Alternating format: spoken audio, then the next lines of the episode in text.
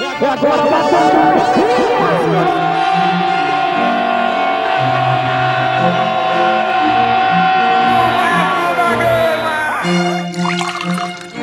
Salve, salve torcida Cruz Maltina! Hoje é quarta-feira, 15 de maio de 2019 e está entrando no ar mais uma edição do Café com Vasco. Eu sou o Bruno Guedes e estes são os destaques de hoje. Trabalho de Luxemburgo começa com treino e muita conversa. Andrei recebe atenção especial do novo treinador. Duelo entre Fortaleza e Vasco tem alteração de data imposta pela CBF.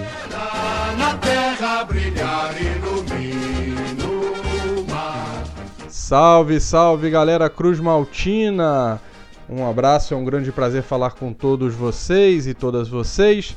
O Vasco ontem teve o primeiro treino sob o comando de Vanderlei Luxemburgo, o novo treinador contratado para tentar evitar uma catástrofe do rebaixamento, claro, carregando esperanças de que a equipe consiga subir de produção e, além de se livrar de qualquer sufoco, até brigar por vagas continentais chegou. A gente falou ontem sobre o primeiro dia de trabalho, sobre as conversas, sobre o interesse em conhecer todos os detalhes do futebol Cruz Maltino.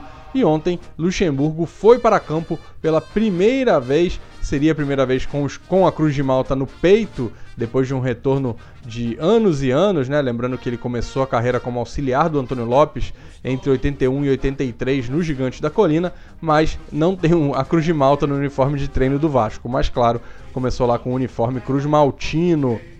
E o primeiro treino foi de muito trabalho dentro do campo para uma equipe considerada reserva. Os titulares no jogo contra o Santos e quem atuou por um pouco mais de tempo durante a partida acabaram sendo poupados desse primeiro coletivo comandado pelo Lucha, que teve Ramon Menezes e Maurício Copertino, os auxiliares, de uma forma mais efetiva dentro do gramado e o Lucha tentando observar muito ao redor. Como o treino foi aberto, boa parte do treino foi aberto, que é coisa rara hoje no futebol brasileiro, os repórteres setoristas do clube conseguiram ter um pouco de olhar sobre o que o Lucha fazia, né? Ao redor do, do, do, do gramado, as conversas, quem ele teve atenção especial. Lembrando que antes da bola rolar, houve um papo de cerca de 30 minutos com todo o elenco, num momento separado, numa sala separada, ainda antes de chegar no gramado. Quer dizer, o Lucha também está tentando colocar algo na cabeça. E pelas entrevistas coletivas, o, a mensagem do Lucha é: esqueçam o passado, esqueçam o que aconteceu até aqui, vamos começar a trabalhar e pensar lá na frente, pensar no que ainda pode ser feito nesse campeonato brasileiro. Ontem, então, o coletivo que, que teve o time amarelo e o time cinza foi da seguinte forma: o time cinza, que acabou derrotado por 3 a 1 tinha Alexander no gol, Cáceres na lateral direita, a dupla de zaga formada pelo, pelo Rafael França e pelo Miranda, Rafael França que é lateral direito, e o Henrique fechou ali o sistema defensivo. O meio de campo formado por Felipe Bastos, Marco Júnior e Valdívia. Na frente, Moreski, Ribamar e Caio Monteiro. O time amarelo, que saiu vencedor, levou a melhor por 3 a 1 na atividade, tinha Gabriel Félix no gol, Cláudio Vinck na lateral direita, dois volantes improvisados como zagueiros, o Rodrigo é, Fernandes e o William Maranhão, e o Luan, jovem Luan, na lateral esquerda. O meio, com quatro homens, foi formado por Andrei, Bruno César, Dudu e Ansassi, um time extremamente ofensivo, né? E na frente, Jairinho e Thiago Reis não dá para tirar muito daí. Lembrando que os titulares ficaram fora, tem jogadores lesionados, por isso a necessidade de muitas improvisações. Ficou clara a falta de um zagueiro, né? O Vasco jogou com. Dos quatro zagueiros que começaram essa, essa atividade na, na função de zagueiro, só um era da posição, o Miranda.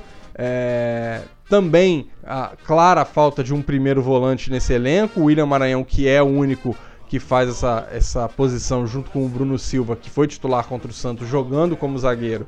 O William Maranhão jogou recuado, então não tinha um primeiro volante no elenco. Mas é um, um trabalho que vai começando, né? Um time jogando no 4-4-2, o time jogando no 4-3-3. É um pouco do caminho do que o Luxo, o gosta. Vamos ver, vamos ver o que, que, o que, que vai sair aí nesses próximos dias de trabalho. Lembrando que hoje, quarta-feira, o time titular, todo o elenco fica à disposição do Lucha, exceto os jogadores lesionados. Então vai dar, se o treino for aberto, vai, vai ser possível ter uma, uma, uma melhor solidificação do que, que o Lucha quer de futebol aí para o restante da temporada. No atletismo és um traço. Como eu falei, os setoristas puderam acompanhar a atividade então, uma coisa que chamou a atenção de todos foi uma atenção especial ao Andrei, volante formado na base do clube que muita gente gosta muito e muita gente odeia bastante. O Andrei é, foi chamado pelo Lucha, chamado para conversar, bateram um papo longo. O Lucha parecia passar muitas informações, é, orientações, o menino depois jogou, como eu falei, no time titular, no time titular, no time do colete amarelo que saiu vencedor por 3 a 1, né? E segundo os setoristas, teve uma boa participação na atividade. Se isso já for um indicativo de Andrei no time titular, é vão se reafirmar necessidades de mudanças no setor de volante e que provavelmente o Luxemburgo também viu que precisa haver mudanças. Resta saber, claro, se o Andrei vai ter um pouco mais de disposição, um pouco mais de vontade dentro de campo. Não pode ser um veterano de 20 e poucos anos dentro das quatro linhas.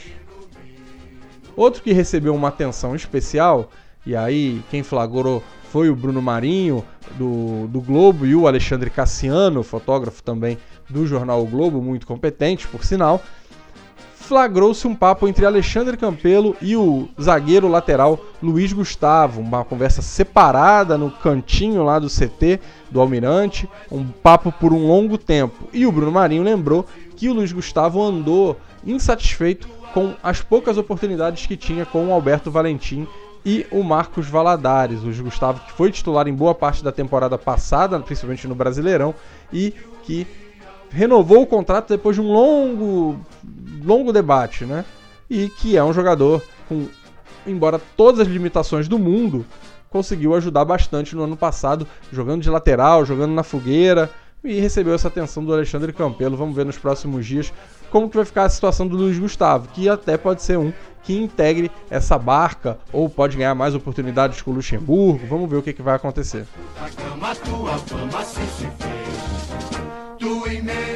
A gente falou ontem aqui, um dos temas do Café com Vasco era a possibilidade do Leandro Castan jogar contra o Havaí. Ontem o zagueiro é, concedeu entrevista coletiva e admitiu que tem chance sim de atuar é, no, no domingo, mas que as possibilidades são remotas.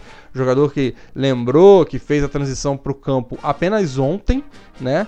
Na, desculpa, apenas nessa segunda-feira, né? Ele deu entrevista coletiva na terça, se referiu a ontem na segunda, depois de duas semanas apenas na academia. E que foi uma decisão da equipe médica e da comissão técnica disputar o Campeonato Carioca até o fim, a Copa do Brasil até o fim, para depois se recuperar e estar inteiro para o brasileiro. O que mostra um desvio de foco no futebol do Vasco, né?